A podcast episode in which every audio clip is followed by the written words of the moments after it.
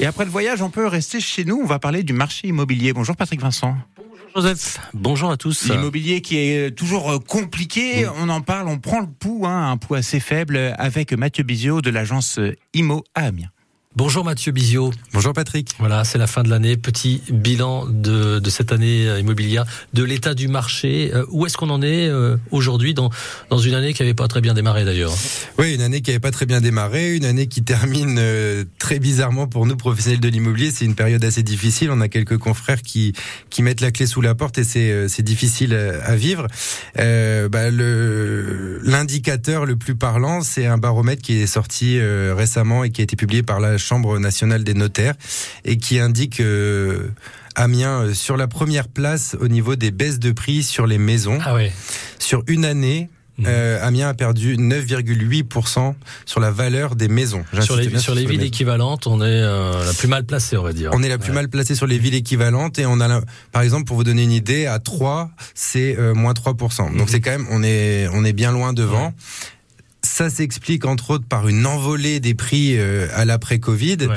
Et puis euh, la crispation du marché, euh, les taux euh, qui ont explosé, euh, c'est quand même x3 hein, les taux immobiliers en un an et demi. Euh, ça a complètement paralysé le marché. Et la seule solution pour remédier à ça, c'est la baisse des prix. Elle est lente. Ouais. Qu'est-ce que ça entraîne? Eh bien, ça entraîne tout d'abord une baisse des volumes, c'est-à-dire mmh. qu'on vend moins de biens. Ouais.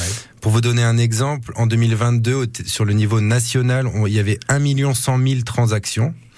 Et euh, cette année, on n'atteindra pas les 900 000, mmh. ce qui fait une baisse à peu près du volume de transactions de l'ordre de 20% et en plus de cette baisse de volume, on a la baisse des prix qui commence à se faire de manière euh, de plus en plus importante. Mais ça, ça devrait aider à, à remonter un peu la pente, non? À vendre mieux ou? Alors moi j'ai eu l'occasion d'entendre de, le ministre du logement il y a peu de temps et qui euh, nous a dit que la baisse des prix les arrangeait bien puisque ce n'était plus en corrélation avec le pouvoir d'achat des mmh. Français et que donc oui cette situation elle va se durcir. Elle va se durcir sur les six premiers mois de 2024, on en est quasi certain.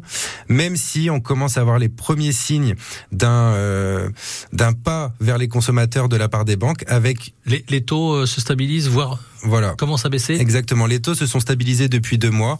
Et là, on a eu euh, les premières informations sur des premières baisses c'est pas significatif, ouais. on est de l'ordre de moins 0,10, mais on a des taux qui commencent à descendre tout doucement. Donc, pour les particuliers qui voudraient acheter, ça pourrait être intéressant? La fenêtre de tir commence à s'ouvrir et nous, on pense et on conseille à nos clients de se remettre en position d'acheteur dès le début 2024. Bon, bah, merci pour cet état des lieux. En merci tout cas, Mathieu Bizot, et bonne fête de fin d'année. Merci. À bientôt.